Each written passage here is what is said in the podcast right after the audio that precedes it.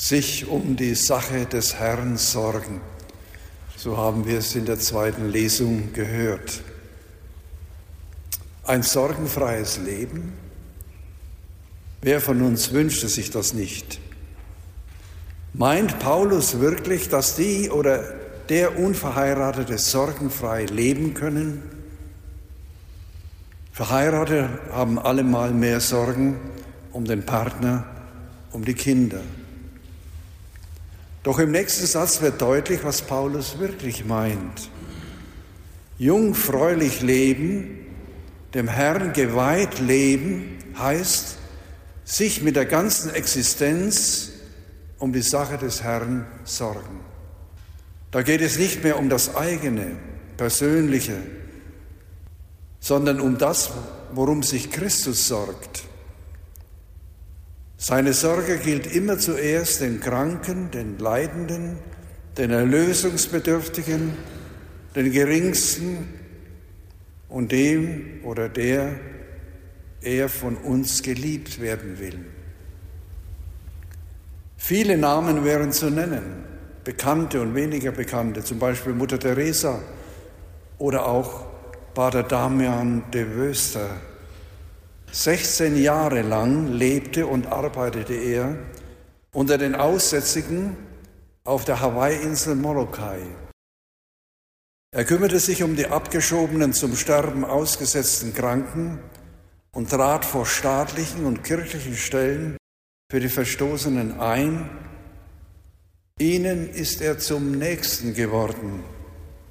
Er starb selbst aussätzig 1889.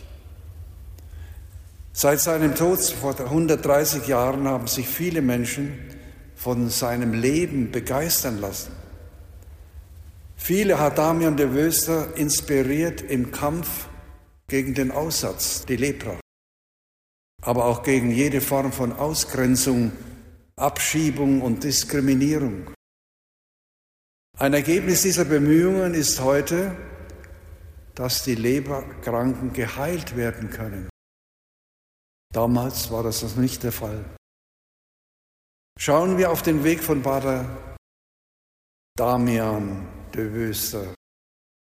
Seine Herkunft.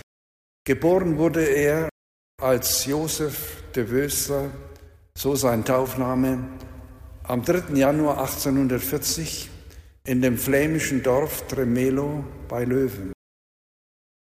Anstatt den elterlichen Bauernhof zu übernehmen, wie der Vater es wollte, schloss er sich, gerade 19 Jahre alt, der Ordensgemeinschaft vom heiligsten Herzen an.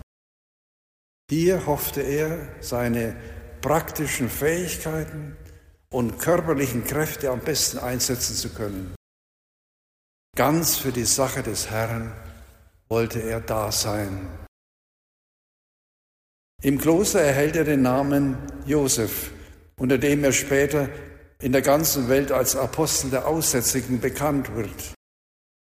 Damian, das heißt auf Deutsch der Bezwinger. Als dem jungen Ordensmann 1863 erlaubt wird, mit einer Gruppe von Schwestern und Brüdern seines Ordens in die Hawaii-Mission zu gehen, erfüllt sich sein größter Wunsch. Auf der größten Insel Hawaii wirkt Damian mehrere Jahre unter der einheimischen Bevölkerung. Er lernt ihre Lebensweise kennen, ihre Sitten, Bräuche und ihren Glauben. Ständig ist er mit seinem Pferd unterwegs. Was er braucht, führt er in den Satteltaschen mit. Bücher, Kelch und Brot.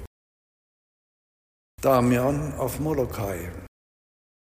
Das Jahr 1873, Damian ist inzwischen 33, bringt die entscheidende Wende im Leben des Missionars. Bei einer Zusammenkunft schildert der Bischof die menschenunwürdigen Verhältnisse der Leprakranken auf Molokai. Seit Jahrzehnten schon hatten weiße Siedler das Paradies in der Südsee überschwemmt und viele Krankheiten eingeschleppt, die bis dahin in Hawaii unbekannt waren und den Eingeborenen den Tod brachten. Besonders schlimm wütete die damals noch unheilbare und zum Tode führende Lepra Fast täglich gab es neue Meldungen über die wachsende Zahl der vom Aussatz Infizierten. Die Regierung des Inselreiches geriet in Panik. Sie ließ die Kranken durch besondere Einsatzkommandos aufstöbern, gefangen nehmen und dann nach Molokai abschieben, auf einer nur sehr schwer zugänglichen Landzunge der Insel Molokai, ein natürliches Gefängnis wurden die Aussätzigen wie Müll einfach hingekippt. Über 800 waren seit der Aktion schon dort deportiert worden und immer wieder kamen neue hinzu. Schauen wir auf die katastrophale Lage auf Molokai. Die Aussätzigen waren ohne ausreichende Nahrung und ohne medizinische Hilfe ihrem Schicksal überlassen. Langsam verfaulten sie beim lebendigen Leib.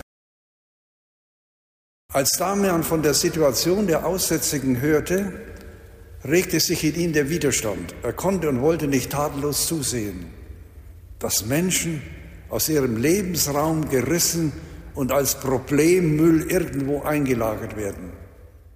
Dass Menschen bereits vor ihrem Ende dem sozialen Tod ausgeliefert sind und ins gesellschaftliche Abseits kommen. Was bewegt Damian zur Hilfe?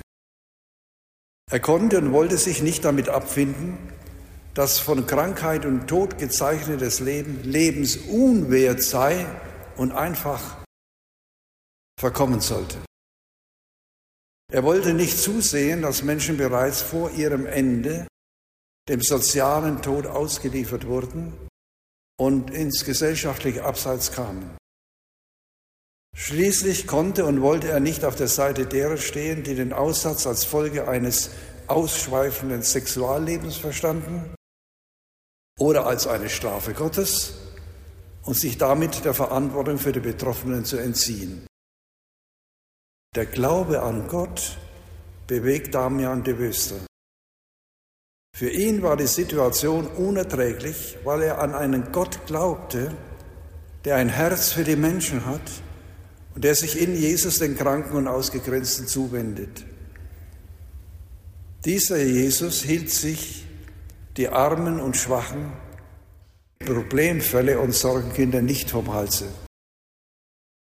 Er durchbricht die Normen der Gesellschaft, indem er sich mit den Zöllnern und Prostituierten demonstrativ an einen Tisch setzt und Mahl mit ihnen hält. Er ließ sich nicht auf eine Diskussion um die Strafe Gottes ein, sondern heilte die Kranken und vergab den Sündern ihre Schuld. So Jesus. Für ihn gab es keine Gottverlassenen und keine hoffnungslosen Fälle. Während der Bischof noch sprach, reifte in Damian der Entschluss, zu den Aussätzigen nach Molokai zu gehen. Er meldete sich spontan und er durfte gehen. Wenige Tage später war es dann soweit. Damian setzte seinen Fuß in Molokai an Land und sah, auf was er sich da eingelassen hatte. Der schreckliche Anblick, die entstellten Gesichter und verstümmelten Glieder, der üble Gestank der eitrigen und faulenden Wunden sprengten seine Vorstellung. Anstatt angesichts des Leidens zu resignieren, den Rückzug anzutreten und mit dem nächsten Schiff wieder heimzukehren, krempelt er die Arme hoch. 16 Jahre wird er dort bleiben. Briefe waren sein einziges soziales Medium. Die Briefe, die Damian von Molokai an Verwandte und Ordensbrüder schrieb, geben uns heute noch einen guten Einblick in sein Leben und seine Arbeit. Aus diesen Briefen tritt uns kein Supermann entgegen, der im Handumdrehen aus der Hölle von Molokai den Himmel auf Erden macht. Nein, vielmehr ein Mensch, der sich müht, den kühnen Entschluss durchzuhalten, den geringsten der Brüder und Schwestern Jesu beizustehen. Damian besucht die Kranken, leistet, soweit es möglich ist, medizinische Hilfe. Er reinigt und verbindet die eiternen Wunden und beginnt Pfeife zu rauchen, um den Gestank besser ertragen zu können. Manchmal, wenn ich zu den Kranken gehe, so gibt er in einem Brief zu, muss ich plötzlich aus der Hütte laufen, um frische Luft zu schnappen. Auch beim Gottesdienst hat er gegen die Übelkeit anzukämpfen. Mit den Arbeitsfähigen baut er Holzhäuser, wo zuvor faulige Grashütten standen. Ein Waisenhaus entsteht und ein Krankenhaus. Es wird eine Wasserleitung gelegt, Obst und Gemüse gepflanzt, von irgendwoher werden Schafe, Ziegen und Rinder herbeigeschafft. Mit viel Fantasie und Mut zur Improvisation schafft es Damian, den öden Streifen Land in eine Farm zu verwandeln, wo jeder Aussätzige nach Kräften mittun kann. Damian feiert Gottesdienst, betet, erzählt von Gott und von Jesus und tröstet die Sterbenden, steht ihnen bei und bestattet die Toten Tag für Tag. Er hat den Aussätzigen ein Leben vor dem Tod ermöglicht. Durch seine Entscheidung, nach Molokai zu gehen und dort zu bleiben, hat er den an den Rand gedrängten gezeigt, dass es keine Gottverlassenen und keine hoffnungslosen Fälle gibt. Am 4. Juni 1995 wurde Pater Damian von Papst Johannes Paul II. selig und am 11. Oktober 2009 von Benedikt XVI. Petersdom heilig gesprochen. Gott dankend erinnern wir uns heute am Bibelsonntag, der auch der Weltlebratag und Holocaust-Gedenktag ist, an diesen Missionar, der sich der Sache des Herrn mit Haut und Haaren verschrieb, in den geringsten ihm zu dienen und ihn zu lieben. Unsere Sorge für die Sache des Herrn erschöpft sich nicht in der Bewunderung für Damian de Wöster.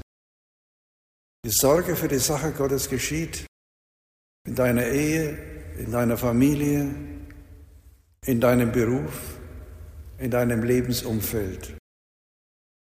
Da soll jeder von uns tätig werden.